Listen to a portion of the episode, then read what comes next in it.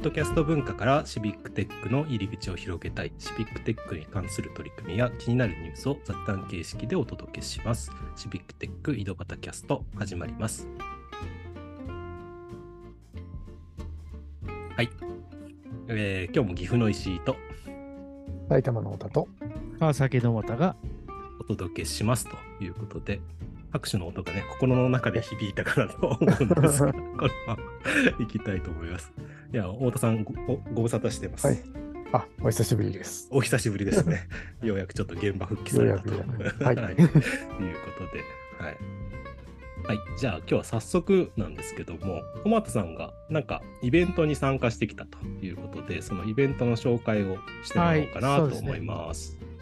ちょうどあの12月3日の日曜日にですね、うん。大阪であったイベントに、あの審査員として呼ばれて行ってきました。うん。で、うん。えっ、と、そのえーイベントの名前は、命若造フォーラム2023っていうイベントなんですけれども、うん。えっ、と、まあこあの、このイベント自体はシビックテックのイベントをというよりは、えっ、と、これはあの、何ですかね医学、医学部の先生とか医学部の学生が、えー、と主催をしている、えープロジェクトだったり一般社団法人があるんですけども、うんうんまあ、そのその、えー、と人たちがやってるイベントに、えーのコンテストに審査員として呼ばれて行ってまいりました。ちょっと大阪に日帰りだったんですけど、あ一生懸命行ってきました。はい、大阪まで行ってきたんですね。行きました。はい。命若造プロジェクト。若造プロジェクト。うん、これはど実際どんなプロジェクトなんですか？えーっとですね、うん。あの命、えー、と一般社団法人命未来プロジェクトっていうのが、あ多分一番大きなあの母体になってる、うん。えー団体なんですけども、まあ、この団体はどちらかというとあの医学な医学部の先生とかあのいお医者さんの先生たちが組んあのつ作ってる社団法人で、そういった意味ではやっぱ医学から見たやっぱり社会課題解決したりしたら未来をどうやっぱり解決してかって言ってるプロジェクトをやるをやっている人たちの、えー団体がやってる、えーそういうあの取り組みですね。医学系なんですよね。そうですね。あのそう理事長先生も大阪大学のそう医学部のうん。病院の大学病院の、えー多分院長先生だったりするので、はいで理事の方もあの医学部とかお医者さんが多いですね。うんしえーっとそうですね。なのですごくそういった意味ではあまりこうシビックテックの活動をしていてあまりちょっとつながりがなかった医学部の人たちとのがやってるプロジェクトっていうことになりますね。でですね。私うんはいうんどうぞ。で私が行ってきたのはそのえっ、とえーとやってる一般社団の中で特にあの学生の方々医学部の学生の方々が自分たちがメンバーコアメンバーとなって運営しているプロジェクトの、えーコンがコンテストを開催したので、まあ、それの審査員として呼ばれて行ってまいりました。実際どんなコンテストだったんですか？えっと、やっぱりその医学部の方たちが学生たちがやってるということもあってメインテーマとしてやっぱりヘルスケアとか、うん。そういうあの病病気とかそういう社会に対してそういった問題に対してどう解決するかみたいなことを考えるっていうコンテストなんですけども、うん。えー、とそのコンテスト自体は、えーその大学生の方々が考えるんではなくて、えー中学生と高校生ですね。はいはいはい。が、えーそういうあの、えー課題を、えー、と提供されて毎年なんかいろ課題が変わるんですけども課題をいただいて、うん。で中高生の方々が課題解決を考える。なるほど。その時に運営をしている医学部の学生の人たちがメンターとして、えー数ヶ月間伴走するそうです。例えばちょっと見てるんですけど、ええ。まあパンフレットの中で IG、I、GIP って言うんですかね、GIP って書いてある。で、そこで地域が関東とか関西とかいろいろある。そうですね。あそうあのえーと関西、関東、北陸、九州っていううん。ブロあのそういうまたブロックがあるそうです。で、それぞれの中で、えー、とイベントを何回かやっていて、えーその中に中高生も参加して、そうですね。えーピッチファイナルデイみたいな。そうですね。でで IGP っていうのはそういった取り組みで、うん命学生イノベータープログラムで IGP って言うんですけどね。でそこであの各あの予選じゃないですけど各地域のテーマで中学生中高生が考えたアイデアでそのままピッチをしてで優勝した人たちが、え12月にー、12月に全ある意味全国大会として集まってきてそれでプレゼンテーションしていただくと。で今回は、えー中高生の代表7チームがプレゼンテーションしていただいて、それで、えー、と優勝者を決めるっていうそういうコンテストです。うん。すごいですね。なんか、どんな、具体的にどんなアイデアがあったんですか、えー、とまずテーマ今年のテーマはですね、うん。えー睡眠時無呼吸症候群というテーマがあります。うんうんうん。これはあの要はあの、えー、とみんな寝てる時にこの気道が塞がっていびきをかいたりしやっぱり呼吸が止まったりするそういうあの、症状とか病気らしくて実は、えー、と全国で、えー日本全国で大体2000万ぐらいの潜在の、えーそういった症候群を持っている方が2000万人いるそうです。はいはい。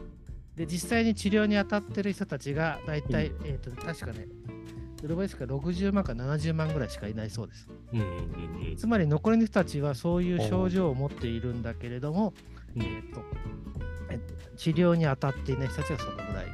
うんうんうん。でその,、えー、とその症状があると何が問題になるかっていうと、まあ、一つはやっぱりあの夜ちゃんと寝れてないので、まあうん。そういった意味ではやっぱ睡眠障害ということでやっぱ昼間眠くなったりとかうん。あとはいろんな病気のやっぱり予備軍になると。うん。要は夜全然やっぱり休まっていないので、うん。えーそういった、えー、と予備軍になっていて潜在的にえーやっぱりそこはこう解決していかないとやっぱりヘルスケアというか健康としてはよくいうところがその無呼吸症候群ででテーマとしてはその、え症状をいかにやっぱりそういった、え課題を解決するかってことを、え皆さんていうか中高生の方々が考えている。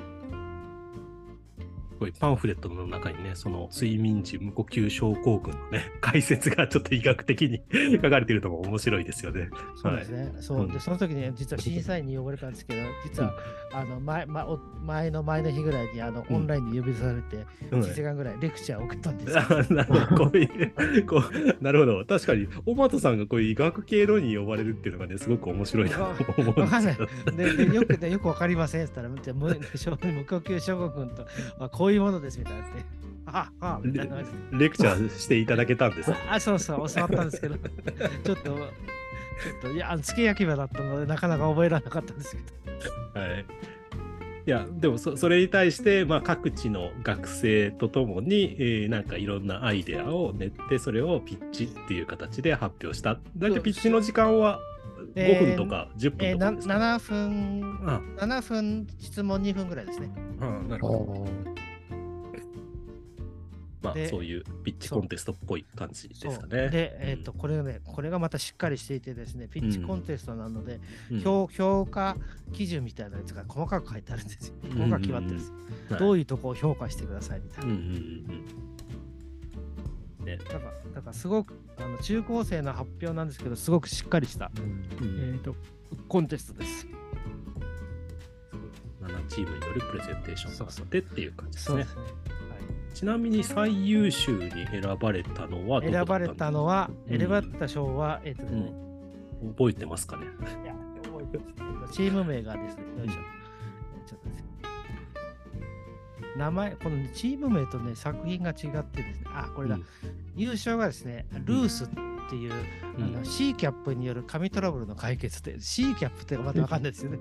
あ C キャップって、あの、寝てる時にあの、うん。呼吸をこう、なんつうのできるようにこうなんつうのマスク型、うんうんうんあのヘッドマウントディスプレイみたいなやつをこう顔につけてやるやつ、うん。あれをつけて寝るああれをつけるのがあの道具自体が C キャップっていうんですけども、えまあやっぱそれがやっそれをいかにやっぱりこうそえー、とストレスなくつ,、えーかえーつけられるようにっていうところのアイデアで、優勝したアイデアはそれにあのやっぱり、えーとまあ、女性のチーム女性がいたせいもあってやっぱりあれをして寝るとすごく寝癖がつくらしいですね。ーはいはいはいはい。結局あの顔面につけんで裏がゴムになってゴムってなってるのはいはいはいであれをするとものすごいやっぱりそういううん伸縮性が、あのなんつうこう寝癖がつくっていうのと、うんうんあとなんつうやっぱりこうそういう人はやっぱりこうしてることしてることによってすごくやっぱりなんか窮屈感が出てきたりするっていうところがあるので、それをストレスなくつけるためにするためのそういうアイデアが、えー、とこの優勝したアイデアですね。えーなるほど。でも、なんかすごく、あの、学生の身近な感じのアイデアな感じがして、すごくいいですね。なんか、あの、あのうんめちゃめちゃ医学コード的な内容っていうよりは、そういった器具を、あーなんか自分たちの生活で、えー便利に使えるというか。そうです。なんかで、うん。これはあのそのなんすかこうバンドの部分をあの、うん。こう紙のカーラーみたいな素材でやっぱりくるんであげて、少しスムーズにしてあげるっていうそういうアイデアだったんですけど、これがなんですか医学部の先生とか医学お医者さんの先生とかの評価の中でもう一つにやそれをしてやるとやっぱ人って寝てるとなんかあの、うんなんすかストレスがあると自然とやっぱり、ね、ずらしたり外したりするそうなんですよ。ああ、なるほど、なるほでもそういうそういうトラブルそういう窮屈感をなくすことってそういう人が減るっていうのが評価の対象なんですよ。ど。うん。実は髪のトラブル以外にそういったやっぱり医学的にも結構そういったところには意味があるんじゃないかみたいなところを評価してましたね。ねいいですね。でちなみにあの、えー、と全部他のアイデアもうん。ちょっとご紹介をしますけども、はい一応さ3位まで決まってるんですけど、はいえっ、と2位 ,2 位がですね、えっ、とうんこれは、えっ、とこのとんでもないことした、えープランってシモンってやつですね。えーとうんこれがですね、うんえっ、と、なんだったっけあ、あ、どう忘れちゃった。アイデアが。うん。なんか枕って書いてますね。あ、あ、枕。あ、これはですね、あ、もうそう。えーあの、避難所で、うん。あのそれがあって避難所であのいろんな人が避難してくるじゃないですか。はい。そうするとあのえあのその中でやっぱりいびきをかいてる人はうるさいと。